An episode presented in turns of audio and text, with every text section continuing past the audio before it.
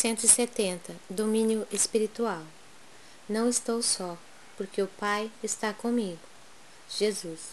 João 16:32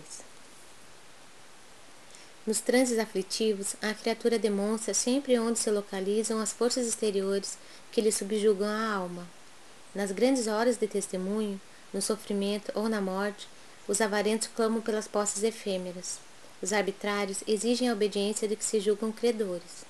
Os supersentimentalistas reclamam o objeto de suas afeições.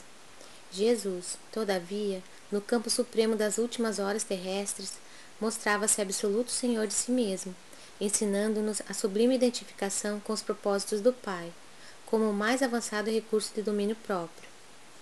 Ligado naturalmente às mais diversas forças, no dia do Calvário não se prendeu a nenhuma delas. Atendia ao governo humano lealmente, mas Pilatos não o atemoriza. Respeitava a lei de Moisés, entretanto, Caifás não o impressiona. Amava enternecidamente os discípulos, contudo, as razões afetivas não lhe dominam o coração.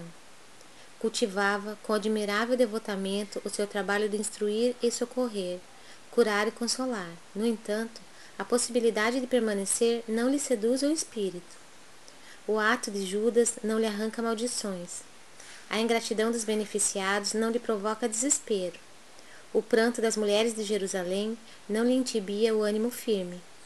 O sarcasmo da multidão não lhe quebra o silêncio. A cruz não lhe altera a serenidade. Suspenso no madeiro, roga desculpas para a ignorância do povo.